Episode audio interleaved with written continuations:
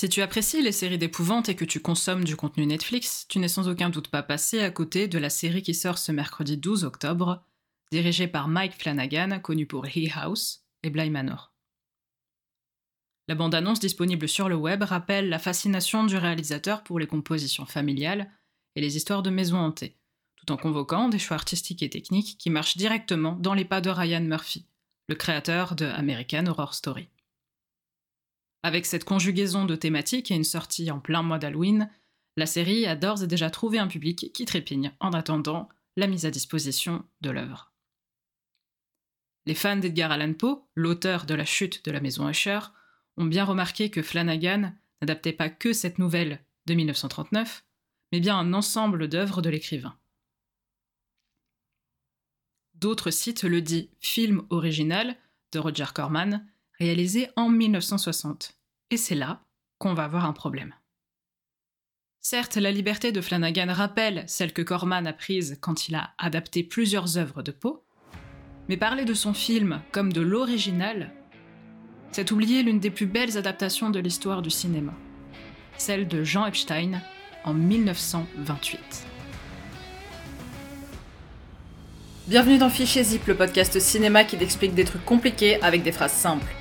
Le but, c'est de faire passer le courant entre le cinéma et toi pour te faire comprendre des théories filmiques en un éclair. Pas de détour, pas de fioriture intellectuelle, ici on est clair, on est précis, on est là pour booster ta culture cinématographique en moins de 30 minutes. Top chrono, c'est parti, début de l'extraction.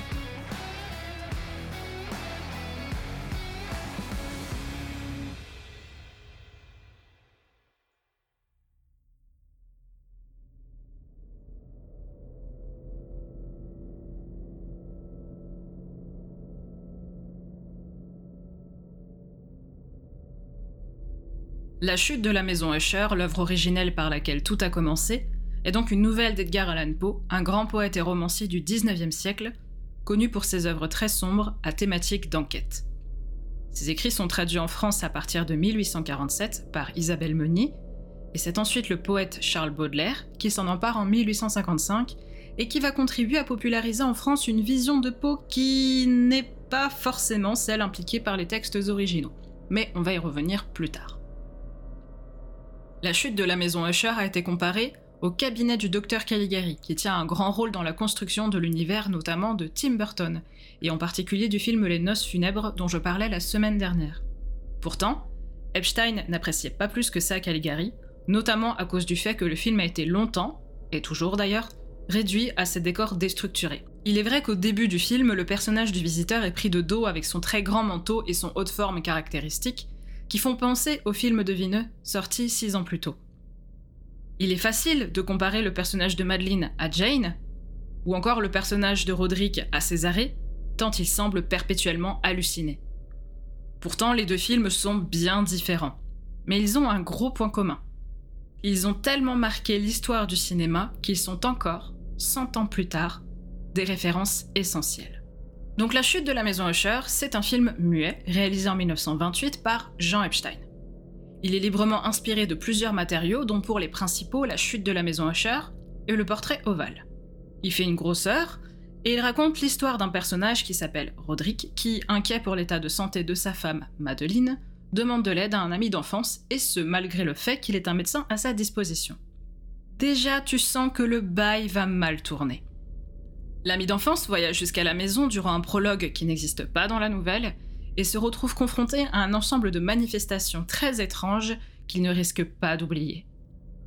Pour t'expliquer comment fonctionne le film, je vais devoir te divulguer la fin, donc si tu ne souhaites pas la connaître tout de suite, je t'invite à quitter cet épisode et à y revenir plus tard. Le film est disponible gratuitement sur Henri, la plateforme officielle des restaurations de la Cinémathèque française, donc si tu as une grosse heure devant toi, va le regarder, et puis tu peux te faire mon éclairage juste après. La chute de la maison Usher, pour qui a fait des études de cinéma ou s'intéresse un minimum au cinéma muet, c'est l'un des joyaux de notre histoire. Beaucoup de personnes en ont vu au moins quelques extraits. Les connaisseurs et les connaisseuses de cette période comprennent aisément que ce film s'inscrit de manière très simple dans cette décennie complètement éclatée des années 1920. C'était la période où les expérimentations techniques fleurissaient de toutes parts. Je rappelle qu'en 1927, c'est l'arrivée du parlant. Ces expérimentations se conjuguaient avec un gros intérêt pour les thématiques du rêve et de l'inconscient. André Breton du côté artistique avec les surréalistes, et Sigmund Freud du côté médical avec la psychanalyse. Il y a des petits restes du romantisme encore, mais on est en pleine émergence de ce qu'on appelle le symbolisme, soit un mouvement littéraire et artistique fondé sur les symboles et une vision spirituelle des différents niveaux de réalité qui communiquent entre eux. Comme tout film qui commence à dater et qui est inspiré d'un matériau littéraire, La chute de la maison Usher dispose d'une quantité d'analyse absolument colossale que je ne prétends pas révolutionner en 30 minutes, clairement. Mon but ici c'est de rendre le film accessible au plus grand nombre de personnes possible, au détriment, et je le conçois, d'une certaine exhaustivité et de précision. Pour les personnes que ça intéresse, je mets le lien dans la description des ressources académiques que je me suis farci pour La Passion del Cinéma si vous voulez approfondir le truc.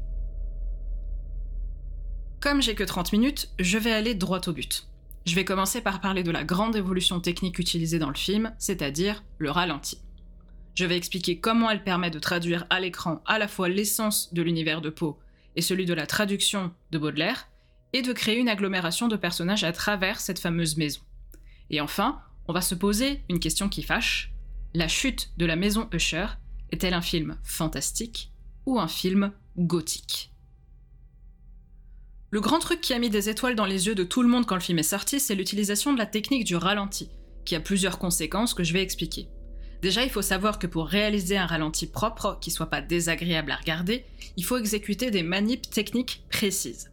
Le truc de base consiste à enregistrer plus d'images par seconde au départ pour ensuite les monter à une vitesse inférieure. Le truc de base consiste à enregistrer plus d'images par seconde au départ pour ensuite les monter à une vitesse inférieure. Donc si tu veux faire un ralenti propre à 24 images par seconde, tu vas devoir filmer à une vitesse supérieure, admettons 48 images par seconde. Plus tu mets d'images par seconde, plus le mouvement va paraître lent. Moins tu mets d'images par seconde, plus le mouvement va paraître rapide. Et c'est notre œil et notre cerveau qui s'occupent de faire l'assemblage. Ça, c'est la première chose. La deuxième chose pour faire un ralenti, au-delà du fait qu'il faut diriger ses acteurs et ses actrices d'une certaine manière et pas se viander sur le cadrage, c'est qu'il est nécessaire de mettre en place une lumière beaucoup plus élevée. Pour filmer plus d'images par seconde, il faut accélérer la vitesse de l'obturateur, c'est-à-dire l'outil qui définit combien de temps le capteur sera exposé à la lumière pour capturer l'image. Si tu accélères ta vitesse, ton temps est plus court, donc tu captes moins de lumière. Pour capter de la lumière, tu vas donc devoir ouvrir ce qu'on appelle le diaphragme, qui fonctionne exactement comme l'iris de l'œil. Quand il fait sombre, tes iris sont complètement dilatés pour capter le plus de lumière possible. Et bien là, c'est pareil. Si tu ouvres le diaphragme, tu vas attraper plus de lumière, donc tu pourras utiliser une vitesse d'obturateur plus élevée. Mais la conjugaison de ces deux éléments fonctionne que s'il y a beaucoup de lumière. Donc dès le départ, il faut que tu donnes plus de lumière à tes capteurs pour pouvoir 1. les ouvrir plus vite, 2. les ouvrir plus grands pour qu'on puisse voir quelque chose sur la pellicule. Il faut voir si tu veux la caméra comme un œil. Quand il y a beaucoup de lumière dehors, tes pupilles vont se rétracter pour pas te flinguer la rétine, et tu vas plisser les yeux ou mettre ta main en visière pour voir quelque chose afin que l'image sur ta rétine ce soit pas juste un flash blanc. Bah en photo, et par conséquent en cinéma, c'est pareil. Donc quand tu vois à quel point c'est compliqué, t'imagines aisément que Epstein, pour faire ses ralentis, il doit réenvisager toute sa mise en scène et sa direction d'acteur et d'actrice. Mais pourquoi Epstein se prend à ce point la tête, me diras-tu? Eh bien parce que ce qui l'intéresse, c'est pas tant d'exprimer de l'onirisme ou quelque chose de fantastique de manière exacerbée, c'est de travailler sur le temps, et plus exactement de détruire la perception qu'on peut avoir du temps. C'est une caractéristique très présente dans le cinéma d'épouvante, quand un personnage s'éloigne de son environnement confortable pour se confronter par le biais d'une maison à des événements étranges, souvent le temps ne passe plus du tout pareil, tu auras remarqué, et les repères temporels se cassent complètement la figure. Ça mène très souvent à la folie du personnage. L'utilisation du ralenti est d'autant plus importante dans la chute de la maison Usher que Epstein y fait une utilisation très particulière de la musique. Je t'ai expliqué dans l'épisode de la semaine dernière, la musique c'est une unité de mesure quasiment au cinéma. Elle impose du rythme et elle applique sur l'image des procédés signifiants qui sont déterminants pour la compréhension du récit. Tu te rappelles peut-être que dans le dernier épisode, j'ai parlé de syncrèse, donc quand le son et l'image interviennent exactement au même moment. et ben c'est grandement utilisé dans la chute de la maison Usher, et ça va jouer un grand rôle dans la dilatation ou la rétractation du temps. Quand il va falloir clouer le cercueil de Madeleine à sa mort, on va entendre des coups de cymbales qui vont se conjuguer à ceux du marteau. Quand Roderick va transporter le corps de Madeleine dans ses bras, un piano va s'emballer, comme le rythme des battements de son cœur, alors que la scène à l'image est particulièrement lente. Et la procession funèbre sera elle aussi rythmée par plusieurs instruments, des cordes, des vents et un piano, qui semblent pousser les personnages sur le chemin, alors même que leurs mouvements sont gênés par le poids du cercueil. On va donc avoir une musique qui va structurer les actions et les précipiter vers leur chute, et une image qui au contraire va paraître particulièrement lente, comme si elle pataugeait continuellement dans la boue, comme un mécanisme qui s'enrayerait. Les deux ralentis les plus marquants du film sont dans le premier et le dernier quart d'heure. Dans le premier, Roderick et son ami Dean, et Roderick est soudainement attiré par quelque chose. Un raccord au regard nous donne à voir un long couloir balayé par le vent, dans lequel s'agitent de grands rideaux noirs, et un coin de pièce où tombent des livres et une armure. Mais la succession des plans au sein du montage permet de se rendre compte que les deux plans ne sont pas pris dans la même pièce. Il y a donc ce qu'on appelle un faux raccord. C'est évident, c'est très probablement voulu, et ça donne à penser que Roderick ne réagit pas au vent qui souffle ou à la chute des livres, mais à la musique que l'on entend à ce moment-là, une longue note stridente de violon qui retentirait dans sa tête. Le deuxième ralenti, c'est à la fin, quand le personnage de Madeleine, en fait enterré vivant, dans un état catatonique causé par le portrait réalisé par Roderick, revient. Le retour du personnage de Madeleine est précédé de cet exact même plan de livre qui tombe. Ça m'amène à penser que Roderick voit déjà la désagrégation de la fin du film à travers le ralenti, à travers cet ensemble de mouvements d'étoffe, comme s'il sentait que la fin était proche et qu'il savait exactement comment elle allait advenir. Il refuse d'ailleurs de clouer le cercueil de Madeleine dans un premier temps comme s'il savait qu'elle allait revenir. Or, si on reprend précisément la séquence de destruction au moment où la maison se détruit et que les personnages se réunissent au centre des lieux en flammes, on remarque qu'il y a, systématiquement en amorce dans le coin gauche du cadre, un bout de rideau qui s'agite, comme en souvenir de la séquence du repas, comme si ce grand couloir balayé par le vent était un tunnel qui menait directement à cette séquence de destruction. Jamin dit que la poétique onirique d'Epstein relève plus d'une combinatoire de vitesses que d'une composition de plans.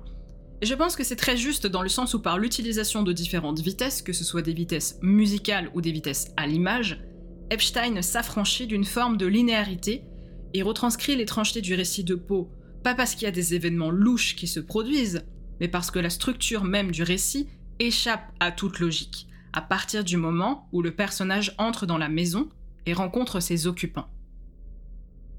Parce que Epstein est à la fois francophone et anglophone, je pense pouvoir affirmer qu'il a eu accès à l'œuvre originale de Poe comme à sa traduction par Baudelaire, et qu'il a pu agglomérer les différentes visions pour créer son film. S'il y a beaucoup de différences entre le film et les œuvres et autant de références à l'œuvre générale de Poe, du Corbeau en passant par le Chat Noir ainsi que les lectures de poèmes de Poe lui-même, la liberté principale prise par Epstein, c'est le lien entre les deux personnages principaux, Madeleine et Roderick, qui sont frères et sœurs jumeaux dans l'œuvre originale, sont mari et femme dans l'œuvre d'Epstein. Je m'attarde ici moins sur le message incestueux que sur la liaison des personnages avec la maison qui s'écroule à la fin du film. Les deux personnages sont intimement liés à cette maison par plein de petits détails égrenés par Poe puis Epstein par la suite. L'un des cartons du film dit que selon une tradition héréditaire, les Mary Usher doivent faire le portrait de leur femme. Roderick est obsédé par l'image de Madeleine et on comprend peu à peu, le portrait aspire à chaque coup de pinceau un peu plus la vitalité du personnage féminin pour le réduire à cet état amorphe qui mène à son enterrement. Ça signifie qu'il y a de la vie dans ce portrait. Et pourquoi on peint des tableaux? Pour les accrocher au mur. Donc accrocher des portraits au mur de cette maison branlante en pleine décrépitude, traversée par des courants d'air polaire, ce serait une possibilité de lui redonner de la vie, de raviver la flamme, comme s'il y avait dans cette maison une sorte de moteur thermique qui nécessiterait la réunion des deux personnages principaux reliés intimement à la maison. Ce moteur fonctionnerait de manière purement mécanique, avec la mécanique du montage et de ses ralentis, et avec la mécanique musicale qui compose intimement avec l'image. Et on peut aller encore plus loin quand on sait que la poésie est très présente dans le film, que l'un des poèmes lus par le personnage principal s'intitule Silence. Le silence, comme je l'ai déjà expliqué, fait partie aussi du temps musical. Ajoutons à ça que le film est construit avec deux scènes au ralenti. La même scène se répète. Les deux scènes se rassemblent et on aboutit à une mécanique en circuit qui ferait que cette espèce de grosse maison serait comme une boîte à musique, une boîte dont Roderick et Madeleine seraient les automates. Je vais terminer ma métaphore par une référence cinématographique qui va faire hurler les puristes, mais qui va parler à tout le monde, et ça tombe bien parce que, encore une fois, c'est mon but. Je trouve que la nouvelle de Poe et l'adaptation d'Epstein ont, avec cette symbolique de la maison comme un personnage à part entière, quelque chose qui rappelle le château ambulant d'Ayao Miyazaki. Dans ce film d'animation, on a ce gros château branlant mécanique qui est animé par Calcifer, un feu qui brûle dans l'âtre de la cheminée. Et ce personnage, on l'apprend par la suite, c'est le cœur du sorcier propriétaire du château, qui s'appelle Aoro. Et quand on retire le feu de l'âtre, le château s'écroule complètement. Et ce château, il a un pouvoir particulier. Au-dessus de la porte d'entrée, il y a un petit cadran. Et ce petit cadran, selon comment tu la règles, il permet d'ouvrir la porte sur un autre paysage sans bouger le château de place. Donc en ouvrant une porte, tu peux atterrir dans un autre endroit. Et finalement, bah, c'est le principe du montage en fait, voyager dans plusieurs espaces sans bouger, par ellipse temporelle. Et donc je me dis, pourquoi en fait on serait pas dans un système où Madeleine et Roderick, au-delà d'une histoire d'amour, vraiment une histoire mécanique, magique, seraient le cœur de la maison et n'auraient pas le droit d'en sortir, n'auraient pas le droit de se séparer au risque de la faire s'écrouler Et jusqu'où un film des années 20 aurait pas inspiré ce film d'animation beaucoup plus récent que tout le monde connaît aujourd'hui et n'aurait pas posé certaines bases d'un fantastique de la maison hantée. Cette réflexion m'amène à un dernier questionnement, qui est un peu plus complexe, mais que je pense faut se poser aujourd'hui, alors que le cinéma évolue perpétuellement et le langage, l'utilisation des termes avec. Est-ce que La chute de la maison Usher de Epstein, c'est un film gothique, ou est-ce que c'est un film fantastique? Qu'est-ce qu'il a pris dans les matériaux existants, les motifs, comme c'est indiqué dans le générique de début, pour adapter cet univers particulier? Si vous vous intéressez au mouvement romantique, comme c'est mon cas, vous savez que l'une de ses représentations, c'est une créature que tout le monde connaît, c'est le vampire. C'est très facile, vu l'ambiance du film, de penser au conte fantastique de Théophile Gautier, La morte amoureuse, et de voir en Madeleine une sorte de clarimonde inversée, qui serait plus un vampire elle-même, mais vampirisée à son tour. Dans la chute de la maison Usher d'Epstein, il y a un petit bout, qui a pas du tout dans la nouvelle, je l'ai dit tout à l'heure, c'est le prologue, durant lequel l'ami d'Usher s'arrête dans une auberge pour demander son chemin et se faire accompagner jusqu'à la maison. Les gens refusent évidemment d'y aller. Et quand ils trouvent quelqu'un pour l'emmener, la charrette s'arrête à une frontière invisible. Le conducteur refuse d'aller plus loin et il jette les valises du visiteur par terre pour pouvoir s'enfuir.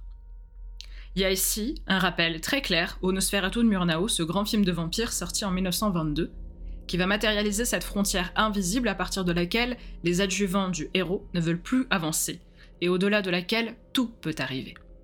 Le conducteur ressemble énormément d'ailleurs à celui de Nosferatu avec son grand manteau effrayant. Le vampire, c'est un personnage gothique par excellence. Il porte avec lui tout un folklore qui a traversé les siècles et nourrit différentes interprétations dans l'histoire du cinéma. Tout l'univers de Tim Burton que j'ai cité tout à l'heure en est ainsi largement inspiré. Et la mariée morte des noces funèbres a tout à voir avec Madeleine, qui sort de son cercueil à la fin du film, enveloppée de ses grands voiles blancs qui volent autour d'elle. Mais est-ce que le film d'Epstein est un conte gothique pour autant? Eh ben pas exactement. On pourrait avoir tendance avec le regard actuel à le considérer comme tel, mais en fait c'est dû en grande partie à la traduction qu'en a fait Baudelaire. La chercheuse en traductologie Ineke Wallert a écrit un article à ce sujet, dans lequel elle compare les deux œuvres, celle de Poe et la traduction par Baudelaire. Et elle explique en mettant les deux textes côte à côte que Baudelaire fait un évident travail d'interprétation du texte de Poe par sa traduction, et qu'il fait osciller le célèbre conte sur la frontière du fantastique et du gothique. C'est en 1830 qu'on commence à se soucier de différencier le deux termes, avec l'essai de Charles Naudier du fantastique en littérature. Mais à ce jour, il est encore compliqué de séparer strictement les deux dans leur usage. Pour faire simple, le registre fantastique se focalise sur une émotion, le doute. Un protagoniste d'œuvre fantastique doute toujours de ce qu'il voit, de telle sorte que le lecteur ou la lectrice se trouve aussi dans une posture d'incertitude. Il hésite entre l'explication rationnelle des événements ou l'acceptation d'une forme de surnaturel. Le récit fantastique utilise le surnaturel comme structure avec un sentiment d'incertitude perpétuelle.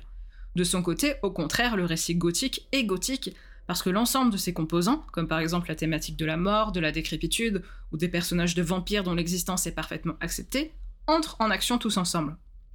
Donc pour simplifier, le fantastique fait douter ses personnages et ce doute structure le récit, tandis que le gothique n'implique aucune incertitude et qualifie surtout les éléments qui sont à l'intérieur du récit.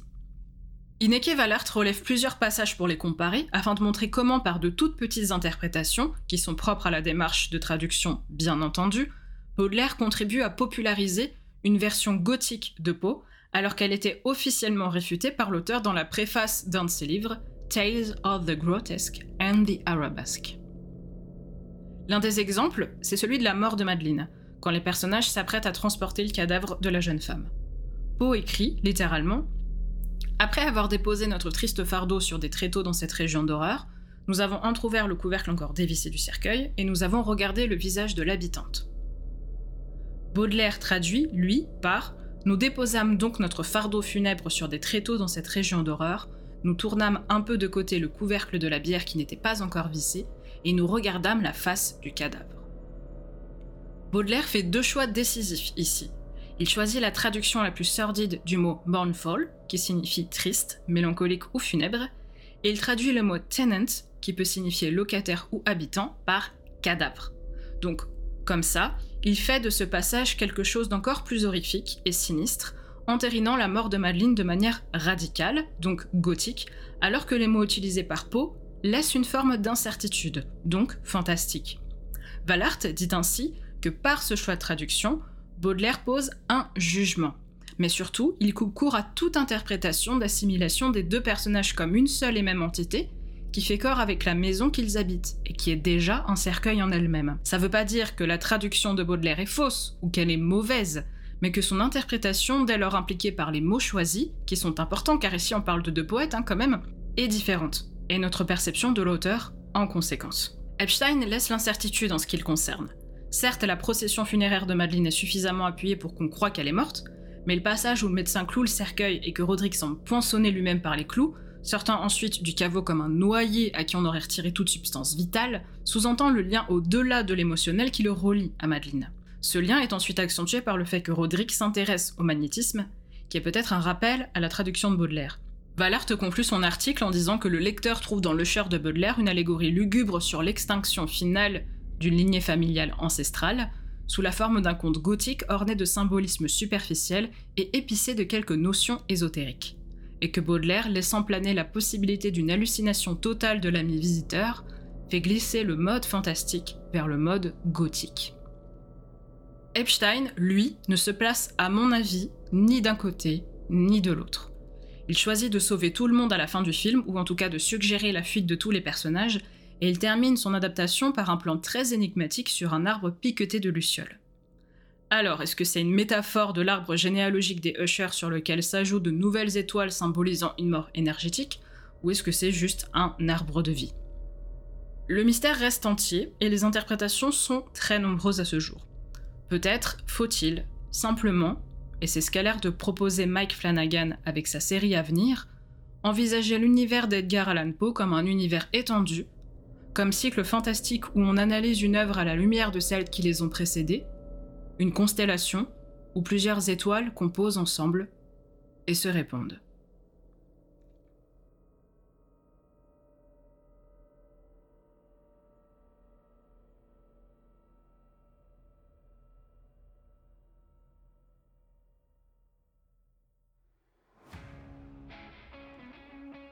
Cet épisode se termine ici. J'ai essayé de te donner un maximum de clés de lecture pour que tu puisses envisager de la manière la plus accessible possible ce film presque centenaire qui a fait couler beaucoup d'encre. J'ai encore un peu de temps pour le voir avant la série de Flanagan. Je te rappelle qu'il est dispo gratuitement et en entier sur la plateforme Henri. Les épisodes qui vont suivre durant tout le mois d'octobre seront eux aussi placés sous le signe de l'étrange, en accord avec cette saison propice aux univers brumeux et mystérieux. J'espère que se concentrer sur Epstein t'aura plu. Si t'as aimé cet épisode, n'hésite pas à le partager autour de toi. Merci de ton écoute et à la prochaine pour une nouvelle théorie passionnante à décompresser.